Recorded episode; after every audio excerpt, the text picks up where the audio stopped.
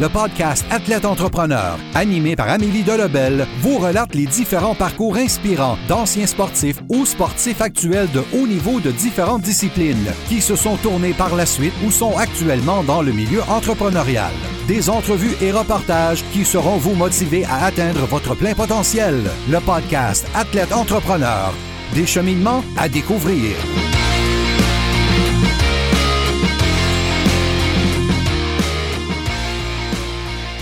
Bonjour à tous, ici votre hôtesse Amélie Delebel et je suis très heureuse de vous accueillir sur mon podcast Athlète Entrepreneur pour cet épisode 098 sur Analyser les gardiens de but avec Pass Hockey selon Jonathan Deschaines. Athlète Entrepreneur est un podcast qui a pour but de motiver les athlètes ou anciens athlètes qui souhaitent se lancer en affaires. Avant de vous parler de mon invité du jour, je voulais vous inciter à rejoindre le seul groupe Facebook d'athlètes entrepreneurs de la francophonie. Ce que vous y retrouverez, une belle communauté d'échanges, de partage et de conseils pour aider votre entreprise à passer au prochain niveau. Pour ce faire, simplement aller au baroblique groupe et répondre à trois petites questions. Au plaisir de vous accueillir. Pour cette émission, j'ai le plaisir de discuter avec Jonathan Deschaines, un gardien de but qui occupe aujourd'hui le rôle d'assistant entraîneur avec les Chevaliers de Lévis au niveau Midget 3A.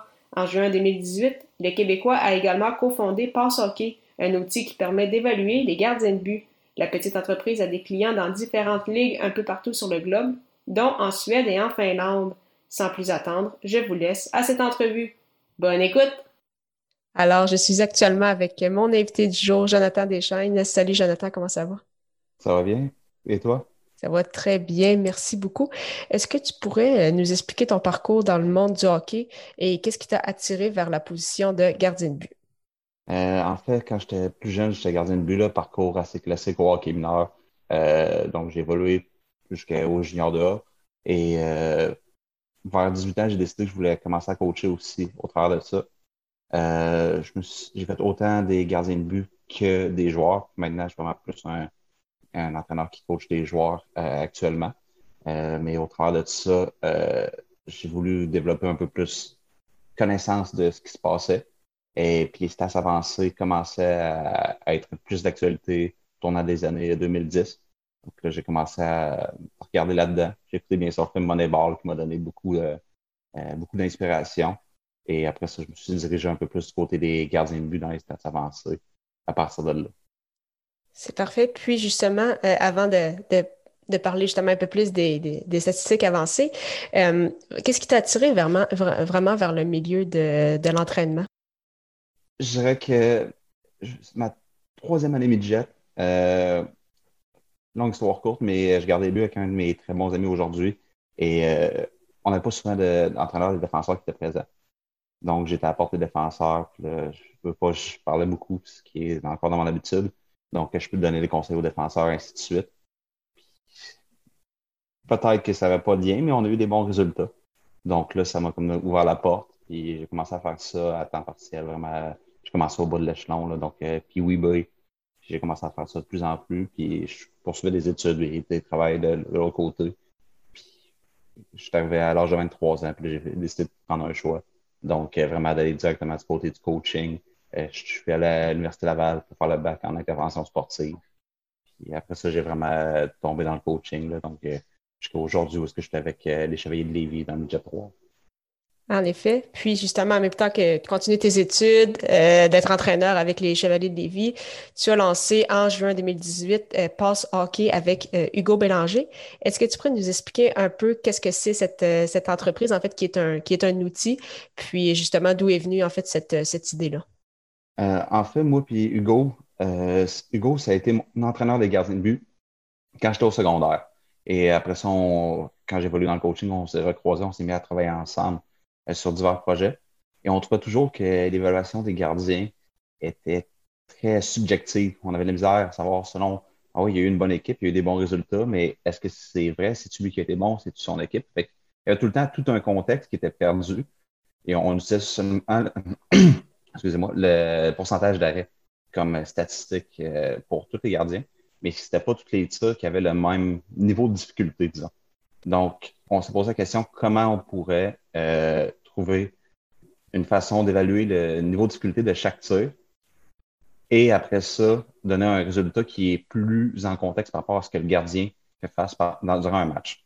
Donc, on s'est mis à éplucher diverses études, à regarder beaucoup de, à prendre beaucoup de données sur des tirs. Euh, et finalement, on est avec une recette euh, qui est un modèle qui existait déjà dans différents types, plus particulièrement au soccer, qui est les buts attendus.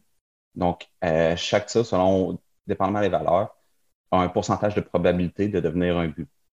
Donc, nous, on a pris les valeurs, et ainsi de suite, et on a une équation qui donne le pourcentage de probabilité que ce tir-là devienne un but au final. Donc, nous, les valeurs qui sont importantes, c'est l'emplacement sur la glace. Donc, un tir de l'enclave versus un tir de, de l'extérieur n'ont pas la même valeur. Après ça, est-ce qu'il y a des passes avant le tir, une, plusieurs, ou c'est seulement un, joueur qui rentre, par exemple, à ligne bleue qui prend un tir isolé. Ensuite, il y a deux trucs qui étaient vraiment importants qui font la grosse différence pour nous comparé à d'autres compagnies, euh, pour qu'on ait plus accès sur les gardiens. Euh, c'est les passes qui proviennent de l'arrière du filet ou les passes qui traversent le milieu de la glace. Donc, ce qu'ils appelle la, route royale, euh, ce que Steven Velket avait découvert il y a de ça quelques années. Donc, ça, c'est deux types de passes avant un tir qui peuvent doubler ou tripler les chances de, score, scorer sur un seul tir. Et finalement, on a des, valeurs un peu plus euh, classiques. Donc, est-ce que le tir est un rebond? Est-ce qu'il a été dévié en chemin? Ou est-ce qu'il y avait une présence devant le filet, donc un écran? Mais aucun, un ou plusieurs.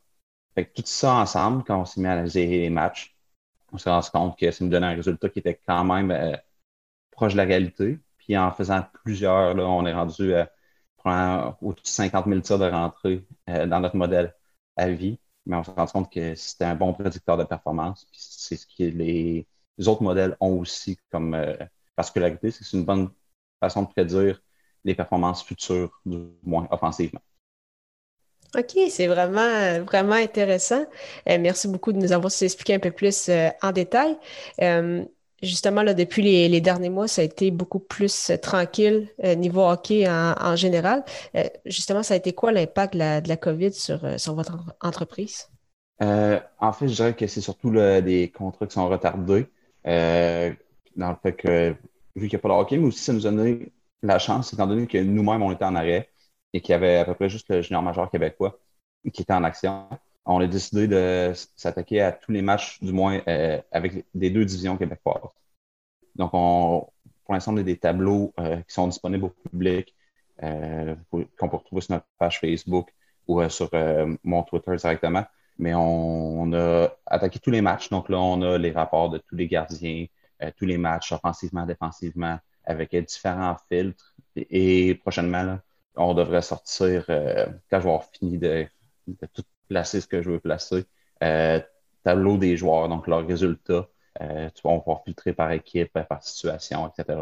Et tableau des gardiens aussi. Donc, ça nous a donné la chance de faire un petit projet qu'on n'aurait pas eu le temps habituellement. Quand même intéressant. Puis, euh, actuellement, quelles équipes ou quelles ligues, peut-être pour être un peu plus général, font affaire à, vos services? Est-ce que c'est uniquement au Québec ou vraiment vous êtes un peu partout dans le monde du hockey? on est partout un des, contrats, ou du moins, qui, est, qui est en, attente, justement, c'est euh, la Ligue américaine. On a euh, deux équipes en ce moment euh, et une troisième qu'on est en train de qu'on est en discussion avec eux. c'est sûr que la Ligue junior majeure du Québec, on, est impliqué avec certaines équipes aussi. On a des équipes pro en Europe et en Suisse, en Slovaquie aussi. Donc, on se promène un peu partout et on essaie de, faire notre place tranquillement dans le monde du hockey. Justement, ce serait quoi les objectifs de passe hockey pour les prochaines années? Et également toi au niveau personnel, parce qu'en même temps, tu veux certainement euh, euh, continuer de, monter les échelons dans le monde du, euh, coaching. Oui, du côté de passe hockey, je dirais que notre, notre objectif, c'est tranquillement juste de gagner la notoriété. c'est sûr qu'avoir le contrat dans, la Ligue américaine, c'est vraiment bien. c'est sûr que l'objectif ultime, peu importe, c'est toujours la Ligue nationale. Puis on aimerait savoir un contrat un jour à ce niveau-là.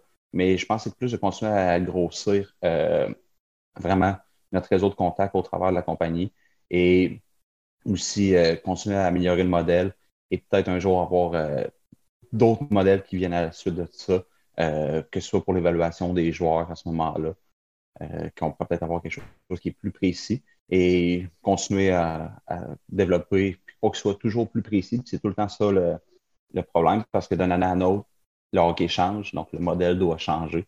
Donc, on doit être mettre ça, les, pendules à l'heure à ce niveau-là. Euh, je vous dirais d'un côté personnel, c'est sûr que moi aussi, je souhaite graduer les échelons. Euh, à court moyen terme, je ne sais pas où est-ce que ça va s'en aller exactement, que ce soit euh, au niveau Jet 3, peut-être un jour être entraîneur en chef, que ce soit au niveau junior, que ce soit peu importe la ligue. Mais c'est sûr qu'à court et moyen terme, c'est des objectifs que j'ai personnellement. C'est parfait, mais merci beaucoup, Jonathan. Euh, pour terminer cette entrevue, je termine toujours avec des euh, petites questions à rafale. Ma première, c'est euh, quelle est la chose la plus importante que le sport t'a enseigné? Je vais dire que ça va être l'éthique de travail et la ténacité, le fait de toujours travailler. Puis je pense que d'un point de vue comment j'étais comme joueur, si j'étais pas nécessairement la personne la plus talentueuse, puis le fait que j'ai pu graver les échelons, même comme entraîneur, c'est mon éthique de travail. Donc je dirais que c'est ce, qui ce que le sport m'a plus appris. Euh, quel est ton plus beau souvenir sportif? Ça peut être comme joueur ou comme entraîneur. Euh, je vais dire, euh, comme entraîneur, je pense que quand on a battu le record l'année 41-1 à Lévis, donc quand on a battu le record du plus long nombre de matchs avec victoire, je pense que c'est un de mes plus beaux souvenirs en tant que tel, parce que c'est quelque chose que je ne revivrai jamais de ma vie, en effet. Puis, euh, ma dernière question, c'est quel serait ton euh, meilleur conseil pour un athlète ou un, ancien athlète qui souhaite se lancer en affaires? Euh, je dirais que mon meilleur conseil à ce moment-là, peu importe, c'est de tout, le temps trouver des façons de des endroits où ce que tu peux te faire voir et de t'impliquer dans le plus de projets possible. puis après ça, tu vas trouver qu'est-ce que tu aimes, qu'est-ce que tu n'aimes pas. Et une fois que tu as trouvé qu'est-ce que tu aimes, qu'est-ce que tu n'aimes pas, je dirais qu'il y a une certaine facilité à continuer à travailler dans ce que tu aimes. Et une fois que ta passion est grandissante, ben là, tu vas trouver tes facteurs limitants, mais si tu aimes vraiment ça, ce que tu fais, ben, tu vas être prêt à faire les efforts pour améliorer les facteurs limitants. Fait qu'au début, c'est trouver des occasions de faire ce que tu aimes souvent. Puis après ça, le reste va suivre euh, tranquillement. Mais c'est parfait. Mais merci beaucoup, Jonathan, pour ton temps. C'était vraiment très, très apprécié. Merci à toi pour l'invitation.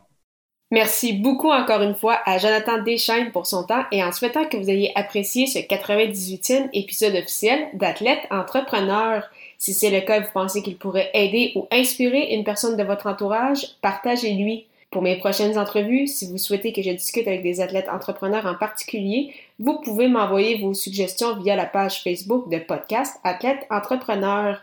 Merci encore une fois pour votre confiance et à la semaine prochaine pour une nouvelle entrevue.